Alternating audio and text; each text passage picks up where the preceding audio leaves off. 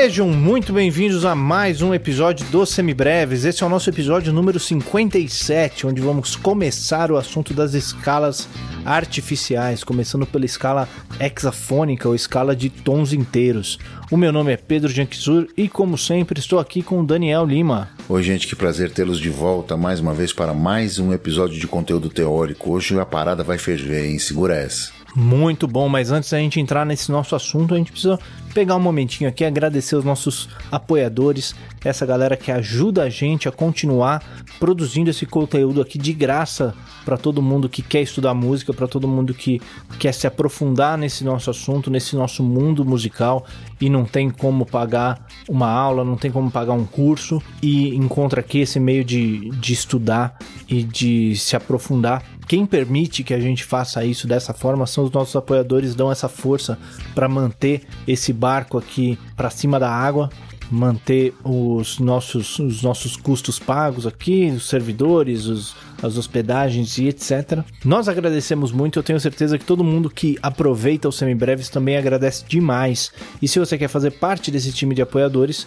você pode entrar lá no apoia.se barra semibreves ou no picpay.me barra semibreves e ajudar a gente a partir de um real por mês. E a partir de cinco reais você ganha acesso ao nosso grupo privado para os nossos apoiadores no Telegram, que é aquele grupinho para trocar uma ideia, tirar suas dúvidas e ter esse contato mais próximo próximo com a gente. E sem querer dar muitos spoilers aqui, mas essa é uma ótima hora para ir lá apoiar a gente, porque logo mais a gente vai estrear umas coisinhas novas e quem tiver já nesse nosso grupo de apoiadores vai entrar primeiro, vai ficar sabendo primeiro e vai vai acabar entrando primeiro nesse barco aí. Então, se quiser ficar sabendo antes, é uma ótima hora para você ir lá apoiar a gente. No mínimo, né? E se você gostaria de nos ajudar, mas você não pode fazê-lo financeiramente nesse momento, você ajuda a gente demais simplesmente compartilhando semibreves com todo mundo que você conhece, mandando no WhatsApp, no Facebook, no Twitter, todos esses outros lugares que você conseguir colocar o nosso nome a gente agradece demais essa força para a gente chegar no maior número de pessoas possível. Não deixe também de entrar no nosso site no www.semibreves.com.br, onde você encontra todos os nossos episódios com o nosso material de apoio, que é um resumo por escrito para te ajudar a estudar.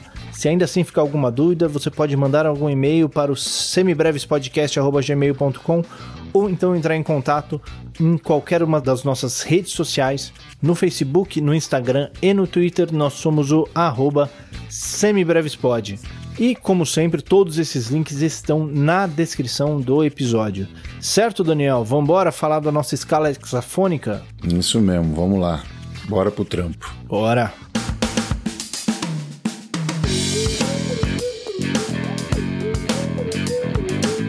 Muito bem, Daniel. A gente conseguiu arrastar aqui por 57 episódios usando o quê? duas escalinhas, escala maior, escala menor e suas variações. Você vê que coisa, né, bicho? Nós estamos aqui enganando as pessoas há dois anos já com duas escalas. Que maravilha. Se tem uma coisa que a gente sabe fazer é enganar as pessoas com pouca nota. É isso mesmo. Pega três, faz uma hora e meia de show. É, treinamento, né? treinamento ninja do baile. É isso aí.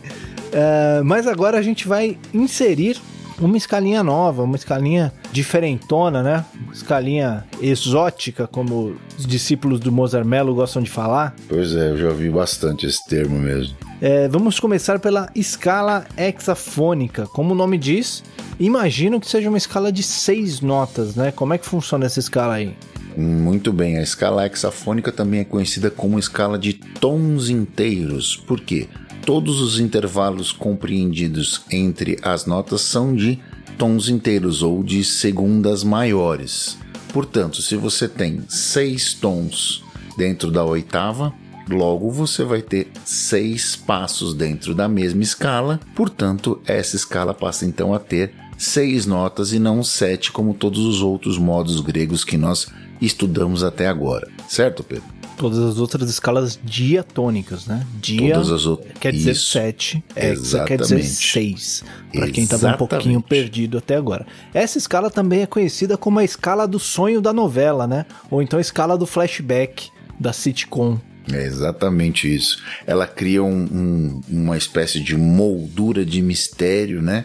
dada a sua sonoridade e a sua construção. Né? A gente vai ver algumas relações internas dessa escala, né? Como tratar, a que acordes associar, porque afinal de contas, apesar dela ser uma escala artificial, a gente pode associar com acordes dos campos harmônicos que nós vimos até agora, certo? É isso aí. Então vamos entrar de vez nessa escala aí. Se ela é uma escala é, de tons inteiros, né? Se ela é uma escala que só vai ter tons inteiros, não vai ter semitons na sua construção, com quais notas a gente fica? Vamos pensar aqui partindo do Dó maior.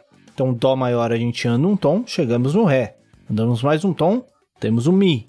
Mais um tom, Fá sustenido. Outro tom, Sol sustenido.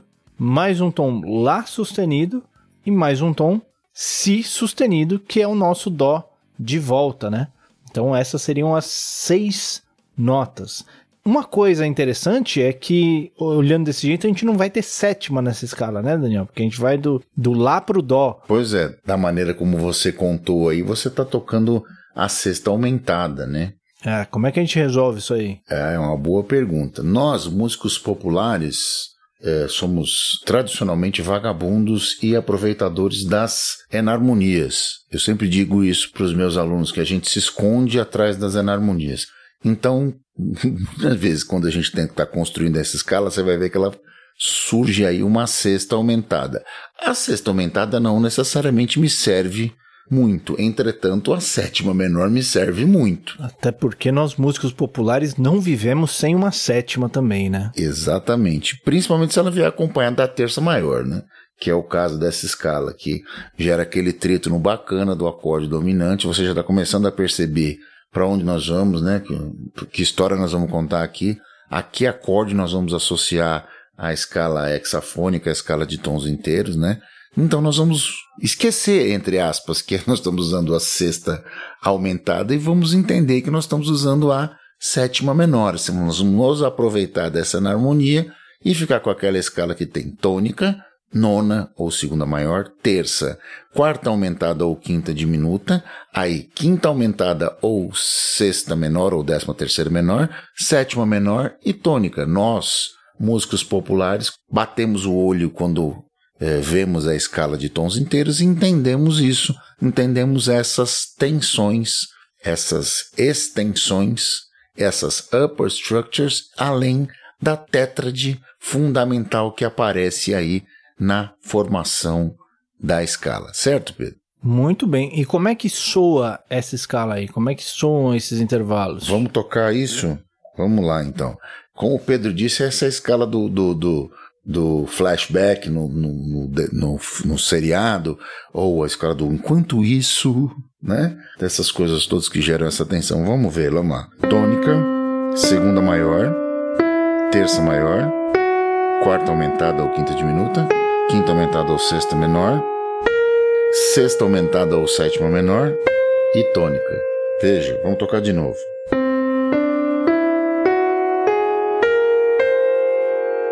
Vi que ela, ela fica toda tensionada, né?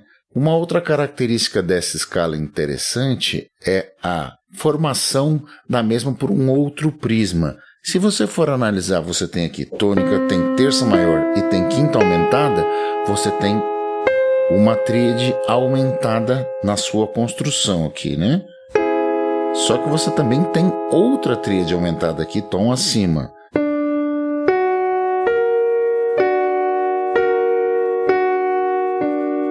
Então, uma outra maneira de você pensar a escala hexafônica é construí-la com a sobreposição de duas tríades aumentadas com um tom de distância. Nesse caso especificamente que eu toquei, que é a escala de Dó hexafônico, ele tem a tríade de Dó aumentado e a tríade de Ré aumentado na sua composição. Certo, Pedro? Certo. Percebam que a gente se apoia muito, quando a gente está falando de escalas maiores e escalas menores, nos semitons, para a gente ter essa sensação de resolução, né? Essa resolução por semitom. A hora que a gente ouve aqueles três tons inteiros na segunda parte da escala maior, gera aquela tensão que a gente resolve com o próximo semitom para a gente chegar na tônica. Essa escala a gente vai empilhando tons inteiros, tons inteiros e ela nunca resolve, né? Você não tem esse alívio do que o, que o semitom traz. Então, por isso que ela tem esse, esse mistério todo. E como ela é uma escala simétrica, uma escala que tem sempre o mesmo intervalo, é, na verdade você pode começar ela de. A tônica pode ser qualquer uma, né? Assim como era a tríade aumentada também. Ou o acorde diminuto, né? O acorde diminuto também. Isso gera uma questão interessante, Pedro. Quantas escalas de tons inteiros ou hexafônicas existem? Bom, eu pensaria que seriam 12, né? Uma de cada uma das notas. Sim.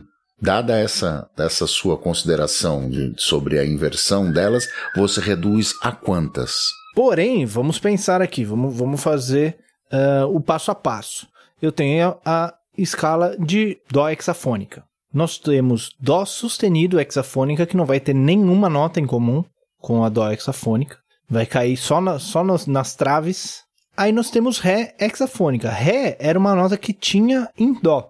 Então é a mesma escala. Aí eu tenho Ré sustenido, que é uma nota que tinha no Dó sustenido. Então é a mesma escala. E aí eu tenho Mi, que é a mesma de Dó. E aí eu tenho Fá, que é a mesma de Dó sustenido. Então até agora eu só tive duas escalas. Pois é, que coisa, não? Foi continuando assim: Fá sustenido é a mesma que Dó. Sol é a mesma que Dó sustenido. Sol sustenido é a mesma que Dó. Lá é a mesma que Dó sustenido. Lá sustenido é a mesma que Dó. Si é a mesma que Dó sustenido. E Dó, voltamos para Dó de novo. Então nós só temos duas escalas hexafônicas. Que maravilha, hein? Que beleza de escala essa. Vão ter só duas possibilidades de uso, então. Só duas construções possíveis. O resto são todas inversões umas das outras. Olha aí que beleza. Que maravilha. Quais são as duas tríades aumentadas que estão contidas dentro da escala de Dó sustenido é, hexafônico, Pedro? A de Dó sustenido vai ser Dó sustenido aumentado, que vai ser Dó sustenido, Mi sustenido, Sol dobrado sustenido. Ou, para facilitar, a gente pode pensar nela como Ré bemol, né? Então, Ré bemol, Fá e Lá. Fica bem mais fácil, inclusive. Bem mais fácil. E a de Mi bemol aumentado, que vai ser Mi bemol, Sol e Si. Perfeito. Muito bem. Lembrando a todos que todas essas tríades aumentadas são simétricas a cada dois tons, né?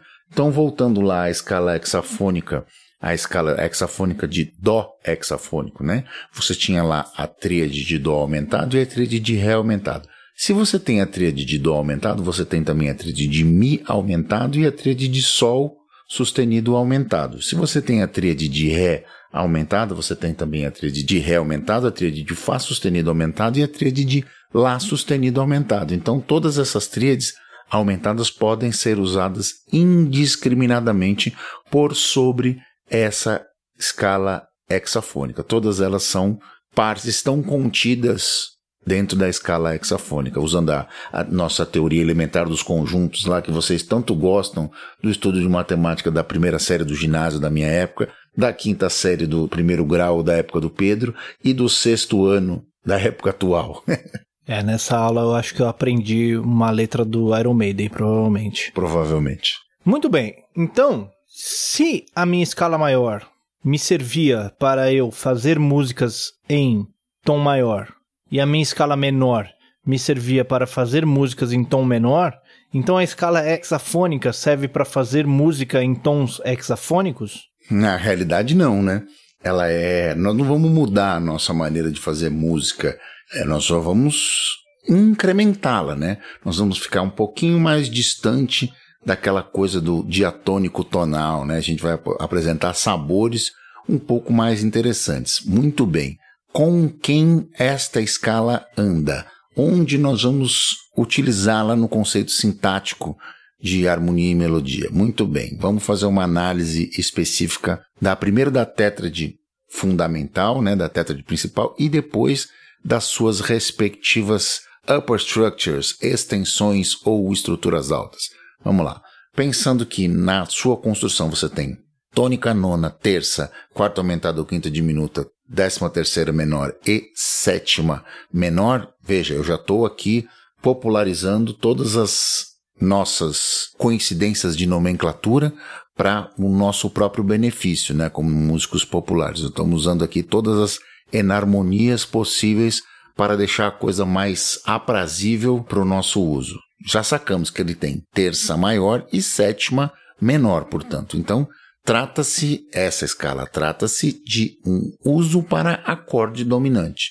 Qual acorde dominante? Muito bem, essa agora é a grande questão. Ele, além da tétrade fundamental, da presença do trítono, ele tem também a quinta aumentada. Quinta aumentada é essa que pode ser também chamada de sexta menor. Sexta menor é essa que pode ser chamada também de décima terceira menor. E além da décima terceira menor, ele tem também a nona maior. O que me leva a crer que, para uso de escala hexafônica, podemos aplicá-la para melodias para acordes dominante onde tenham a nona maior e a décima terceira menor. Veja, toda vez que a gente tem este acorde, a gente vai usar a escala hexafônica? Não. Não é assim que funciona. Mas a escala hexafônica se apresenta como uma nova opção nessa paleta de cores aí, né? Que você quer dar uma nova, um novo sabor e etc, e etc. Então, apareceu lá Sol com sétima, nona maior e décima terceira menor, você pode colocar a escala hexafônica para funcionar. E aí vai dar certo. Qual das duas vai, Pedro? Vai a de Dó sustenido ou a de Ré bemol, que é a escala de associada a essa tônica, a tônica de Sol. Ah, mas se fosse Fá sustenido com sétima, nona e décima terceira? Ah, que escala eu usaria? Eu usaria a de Dó, de Dó hexafônico. Lembra que só tem duas possibilidades. Só são duas escalas. É muito simples de entender sintaticamente como é que essa coisa funciona. Perfeito, Pedro? Perfeito. E como é que soa esse acorde, esse acorde dominante com décima terceira menor, nona maior e décima primeira aumentada? Vejam vocês que loucura. Eu simplesmente ignorei quando disse, quando falei das upper structures, a décima primeira, né? Por que eu fiz isso? Porque a décima primeira não tem poder de decisão nesse caso, tá certo? Quem decide mesmo efetivamente é a nona e a décima terceira. Vamos ver como é que esse acorde soa? Vamos ver. Então vamos lá.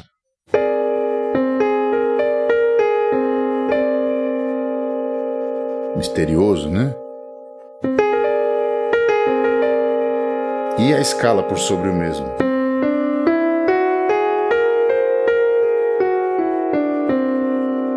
Ele de novo.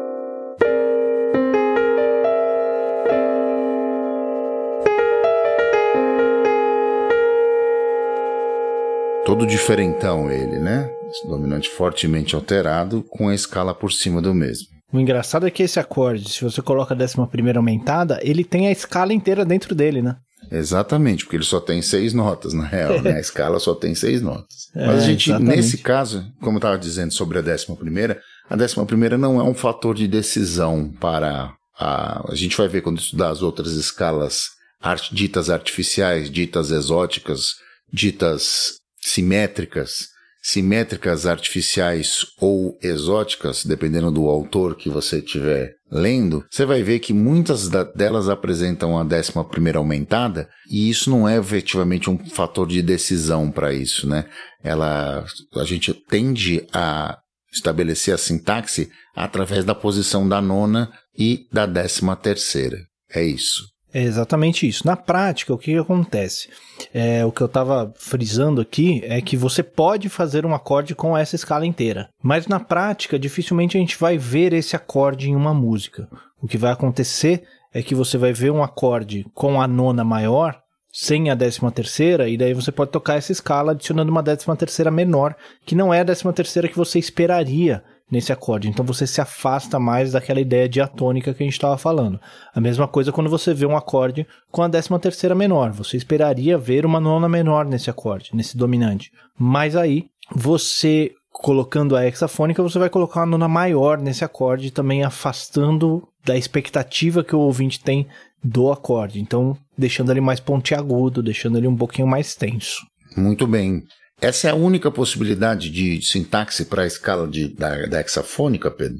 Eu me lembro de ter algum outro acorde, alguma outra tétrade que tinha uma tríade aumentada ali no meio, hein? Que, é, que me lembrou essa uma, daí. Tem mais uma. Eu gosto muito dessa, dessa utilização dessa escala para esse acorde. É muito legal essa. Além de, obviamente, você usar para acordes aumentados, para tríades aumentadas, né?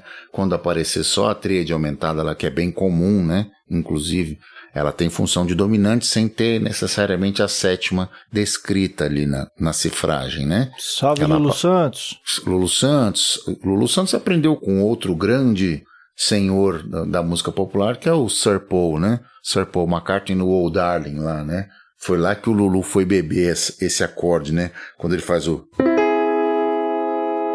E aqui eu tô fazendo, no caso dessa do Old Darling e do, do De Repente Califórnia, que é a mesma coisa, vai pro mesmo lado, pro mesmo, inclusive é no mesmo tom, eu tô fazendo. Quando falei do Lulu Santos, eu tava pensando no toda forma de amor, na verdade. Também dá certo. Também você vê que não, não é um recurso harmônico que ele usou uma vez só, né? Eu estou fazendo Dó aumentado aqui. Dó aumentado é também Mi aumentado e também Sol sustenido aumentado. Sendo Mi aumentado, Mi com função de dominante, ele pode perfeitamente preparar o Lá maior, que é o acorde tônica desse, de, desse trecho, né? Mas não era disso que eu queria falar exatamente, era um outro approach. Foi uma tangente, da... uma tangente bem longa essa. É, foi um, deu uma tergiversada aí, né, na, né, no assunto. Eu queria falar especificamente do, do, do uso da escala de tons inteiros para o acorde menor com sétima maior. Para esse cara aqui, ó. Né? Ele tem essa, esse, esse sabor todo diferentão aqui. Então eu posso sair de qualquer uma dessas notas do acorde, exceto a tônica. Você fica eu, sem a tônica na escala, né? Você fica sem a tônica. Então você, por exemplo, você tocou esse acorde aqui, ó, esse Lá menor com sétima, você faz essa escala.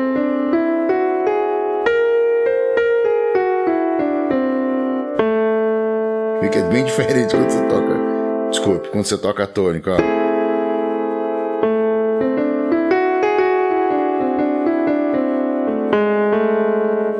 A tônica, nesse caso, não está na, na, no acorde, né? Desculpe, a tônica não pertence à escala de tons inteiros. Então você esconde a tônica nesse caso, né? Quando vai tocar, quando a gente vai improvisar isso, mas fica, dá um resultado bem, bem diferente. Quem usa esse tipo de approach é o grande Pat Martino na, na aula dele dos, dos, das escalas exóticas, simétricas ou artificiais, aí depende de quem, quem, quem como seu professor te explicou. Quer dizer, tudo quer dizer a mesma coisa. Esse recurso de esconder a tônica é um recurso bem interessante, muito usado na, no, no jazz, né? Justamente para você não ficar insistindo nas notas que já são mais comuns, tônicas, quintas e tal, você para você se apoiar em outras notas. É um recurso que também é, fica interessante quando você usa pentatônicas em cima desses acordes, escondendo a, a, tônica, né? Usa a pentatônica partindo de outras notas e tal. Isso, a gente vai, vai falar, falar, disso, disso um dia também, né, frente. né, Pedro? É, As é, tabelas exatamente. de substituição para escalas pentatônicas. Um dia a gente conversa sobre isso, mas fica aí o spoiler. Exatamente, mas é um assunto bem interessante. Se você quiser e dar uma pesquisada nesse tempo enquanto a gente não chega lá, eu recomendo também. Certo? Mais alguma coisa para a gente falar da escala hexafônica? Não, perfeito. É isso aí. Acho que nós começamos a explorar uma nova, um novo approach além do, do tonalismo, além do diatônico, ainda pensando no, na, na harmonia funcional e no tonalismo, mas tentando ficar um pouquinho mais distante, soar um pouquinho mais interessante, né? Um pouquinho mais moderno e etc. Tenho certeza que os meninos gostaram, os meninos e meninas gostaram também e vão aproveitar esse, esse conceito, pegar seus instrumentos e aplicar por sobre esses acordes. É isso aí. Isso aí, fazendo aqui então um resuminho rápido, a escala hexafônica, a escala de tons inteiros, é formada somente por tons inteiros. Então a gente vai ter ali tônica, segunda maior, terça maior, quarta aumentada ou quinta diminuta, sexta menor ou quinta aumentada e a sétima menor. Essa escala é composta por duas tríades aumentadas, uma partindo do primeiro grau e outra partindo do segundo grau, e só existem duas escalas hexafônicas dentro do nosso sistema de música temperada, né? Uma partindo de dó e outra partindo de dó sustenido e todas as notas que estão que compõem essas duas escalas são as duas únicas que existem. A gente pode usar ela sobre acordes dominantes que tenham a nona maior e a décima terceira menor, ou então em cima de acordes menores com sétima maior, partindo da terça, da quinta ou da sétima do acorde. Certo? Esqueci de alguma coisa? Não, é isso mesmo, perfeito. Maravilha, vamos então lá para as nossas dicas culturais.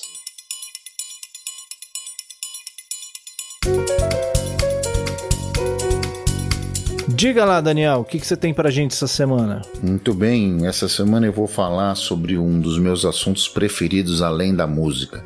Ah, quer dizer que vale dica cultural além da música? Não, claro que vale. A gente só não pensa em música o dia inteiro aqui, né? A gente pensa em outras coisas também. Eu vou falar sobre uma das minhas grandes paixões que é a HQ ou as histórias em quadrinhos ou os quadrinhos, como você queira chamar. Vou falar de um livro da Marianne Satrap, que é o Persépolis, um, um livro autobiográfico que a autora conta a sua experiência quando ela começou, ela, ela é nascida no Irã, dentro de uma família moderna e politizada, né? Mas ela assiste à Revolução Xiita, ali por volta do, do, final da década de 70, começo da década de 80, e o impacto que isso tem na vida dela através das, das mudanças que o regime impõe e como isso impactava, por que ela tinha que seguir, por que ela tinha que ir para uma escola só para meninas, por que, que agora ela não, não, não tinha outra opção senão usar o, o, véu na rua, etc, etc, etc. E o traço dela é um, é um traço muito interessante, assim, bem, bem quase que infantil, bem caligráfico, né, com, com um toque bem pessoal mas o texto é incrível, a maneira como ela vai ilustrando essas, sensações que ela vai tendo, né? esses, esses estranhamentos com o regime, com o crescimento por ser uma menina, por estar tá mudando dentro de um regime de segregação e etc, e etc. Então é muito legal. A minha dica de hoje é da Mariane Satrap, Persépolis, do Quadrinhos na Companhia Editora aqui do Brasil, beleza?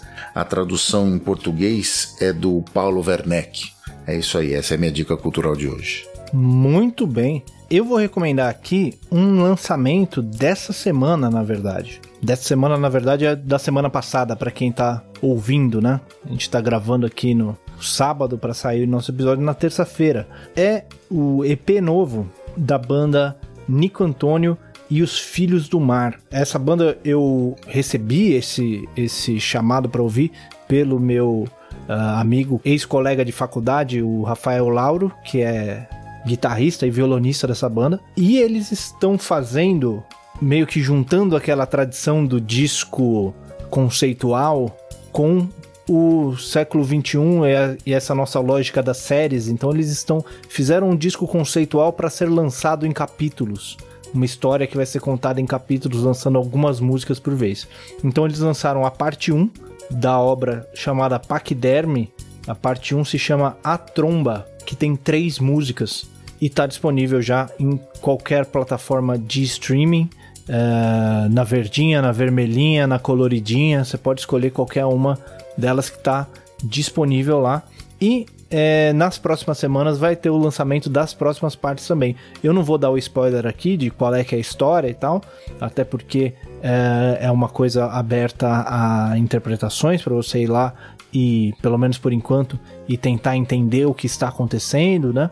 Nessa história que eles estão contando. Uh, mas musicalmente é extremamente bem feito, composições muito boas, uh, juntando uma música mais moderna com tradições mais do samba, funk, soul brasileiro. É toda uma construção ali desse discurso uh, apoiada nesses elementos musicais toda uma, uma produção super bem feita, então vale a pena lá. O Nico Antônio e os Filhos do Mar, parte 1, A Tromba. Maravilha, vou ouvir, não conheço também. Muito bem. É isso então, entregamos mais um. Mais um entregue para esta série de teoria musical. Espero que todos aproveitem. Este foi mais um Semibreves. Os Semibreves têm a apresentação de Pedro Janquisuri e Daniel Lima, produção de Pedro Janquisuri e Daniel Lima, edição de Pedro Janquisuri, consultoria técnica de Marco Bonito. A trilha de abertura é aceita do Detril e todas as demais trilhas foram compostas e executadas especialmente para os Semibreves pelo nosso grande amigo Lucas Schwab. Não deixe de nos seguir nas redes sociais, em todas elas somos o arroba semibrevespod e considere nos apoiar no apoia.se barra semibreves ou no picpay.me barra semibreves. Audiência. Muito obrigado a todo mundo que ouviu até aqui. Cuidem-se e até semana que vem. Valeu, gente. Um abraço a todos. A gente se ouve. Valeu.